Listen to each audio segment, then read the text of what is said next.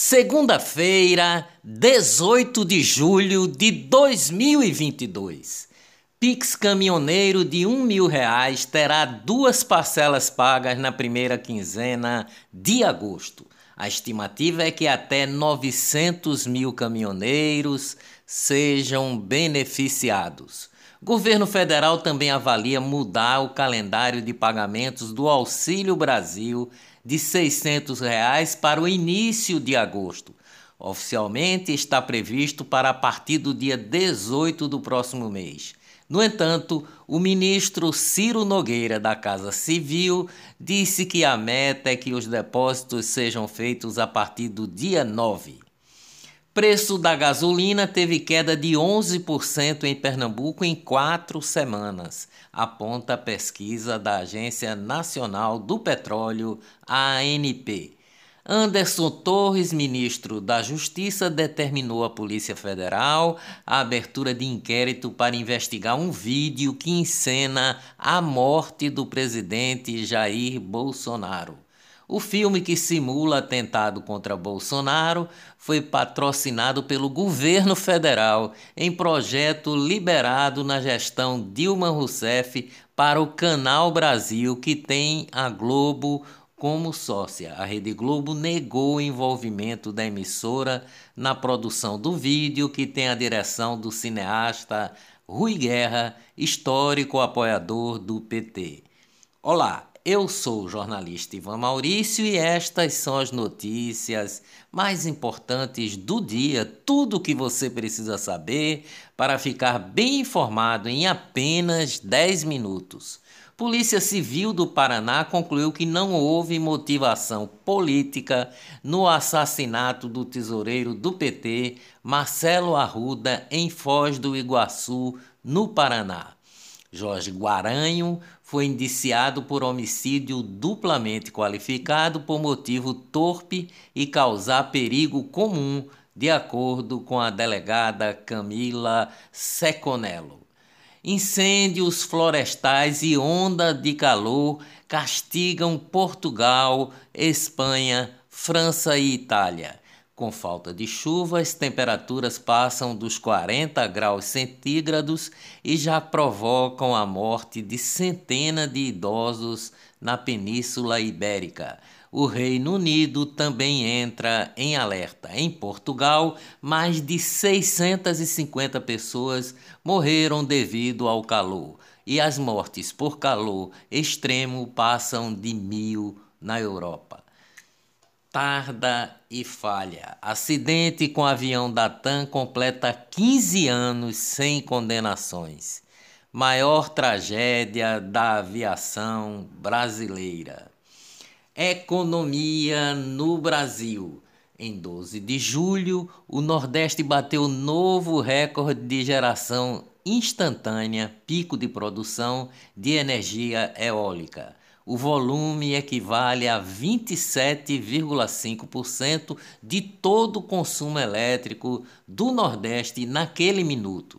Os dados estão ainda em fase de validação pelo Operador Nacional do Sistema Elétrico ONS. Governo de Jair Bolsonaro conseguiu arrecadar 304 bilhões e 200 milhões com privatizações e desinvestimentos de estatais. A outorga de 67 bilhões da Eletrobras elevou o volume.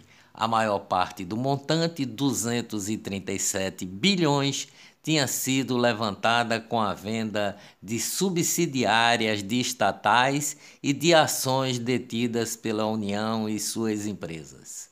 Economia no mundo. Fertilizantes e produtos agrícolas da Rússia estão livres de sanções dos Estados Unidos. A Alemanha caminha para a recessão de 1% em 2023. A queda no fornecimento de gás natural russo e a desacelera desaceleração da economia dos Estados Unidos pesam para o desempenho negativo. Negócios em Pernambuco. Fenearte 2022 supera expectativas e movimenta cinco vezes mais dinheiro do que o investido para a realização. Finanças no Brasil. O Banco Central faz o Santander devolver 80 milhões a clientes no Brasil. O ressarcimento ocorre em razão de cobranças indevidas do PIX e no cheque especial. Pix reduz circulação de cheques, que segue firme em cidades menores. Em 2020 foram compensados 287 milhões de cheques. O volume caiu para 219 milhões em 2021. Mídia portal da editora 3, responsável pelas publicações Isto É, Isto É Dinheiro, Motor Show, Menu, Planeta e Gente foi comprado por 15 milhões de reais em leilão de recuperação judicial. A empresa Entre Investimentos de Consultoria em Gestão Empresarial e Serviços Financeiros arrematou o domínio na primeira rodada do leilão. Conforme o edital, a compra garante a propriedade digital dos veículos de comunicação. Televisão. Jornalista russa que exibiu na TV cartaz contra a guerra da Ucrânia é detida. O advogado da jornalista confirmou a detenção à agência de notícias RIA Novosti e explicou que não sabe o paradeiro da sua cliente. Censura.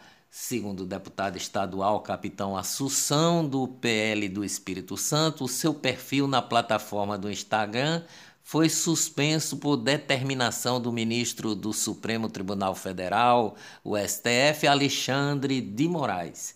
Capitão Assunção teve a visita da Polícia Federal para intimá-lo a depor. Corrupção. Uma auditoria especial do Tribunal de Contas de Pernambuco apontou diversas irregularidades da gestão da Câmara de Vereadores de Olinda no exercício 2021.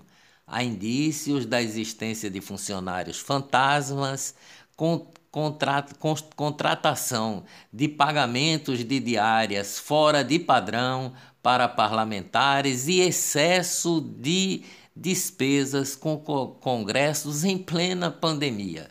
São citados como possíveis envolvidos o presidente da Câmara na época da investigação, Saulo Holanda Rabelo de Oliveira, e os vereadores Flávio Nascimento e Denise Almeida. O tribunal aponta valores a serem cobrados a todos eles. Os montantes vão de R$ 17.820 até R$ 571 mil 769 reais para o então presidente do Legislativo. 1.052 alunos matriculados no programa Alfabetização de Jovens e Adultos do governo do Piauí constam como falecidos na Receita Federal. No relatório do Tribunal de Contas do Piauí, além dos falecidos, a auditoria descobriu que entre os matriculados haviam 5.500 funcionários públicos que, pela natureza da função, exige concurso e devem saber ler e escrever. A reportagem foi publicada pela revista Veja e nesse projeto de alfabetização de jovens e adultos foram gastos 340 milhões de reais. Suas Excelências, os partidos políticos prestaram contas no ano passado do fundo partidário de pelo menos 18 milhões com hospedagens e passagens aéreas para seus dirigentes e filiados, além de 3 milhões e 100 mil reais em despesas com jatinhos. Em 2021, as legendas receberam 939 milhões do fundo partidário do meu, do seu imposto. Eleições. Depois de passar 12 anos defendendo o grupo político do PSB em Salgueiro, o vereador Bruno Marreca foi expulso do partido após declarar na última quarta-feira apoio a Marília Reis do Solidariedade ao governo de Pernambuco. Presidente Bolsonaro chama presidentes de tribunais superiores para falar sobre eleições. Foram convidados embaixadores de países que têm representação no Brasil. O encontro será realizado hoje e tem como objetivo debater as dúvidas sobre a segurança do processo eleitoral do país. O presidente do Tribunal Superior Eleitoral, ministro Edson Fachin, recusou o convite de Bolsonaro para reunião com embaixadores. Em ofício, o TSE alega dever de imparcialidade. Luiz Fux, presidente do Supremo Tribunal Federal, também recusou o convite. Ex-ministro da Casa Civil do governo Lula, José Disseu, postou vídeo ontem contra os militares. Se opinar sobre política, tem que ser preso, disse José Disseu. Lula não irá à convenção que oficializará sua candidatura. O ex-presidente cumprirá a agenda no Recife na quinta-feira e o PT afirma que convenção é apenas protocolar. Bolsonaro visitou o Nordeste no fim de semana e atraiu multidões em Natal e Fortaleza. Tribunal Regional Eleitoral do Rio Grande do Sul decide que a bandeira do Brasil não é propaganda eleitoral. Cantora de funk Anitta usou suas redes sociais no sábado para declarar que não autoriza que o Partido dos Trabalhadores use sua imagem em campanhas eleitorais. Covid no Brasil. O Brasil registrou ontem 55 mortes e 10.852 casos. Dias melhores virão com certeza. Até amanhã, se Deus quiser.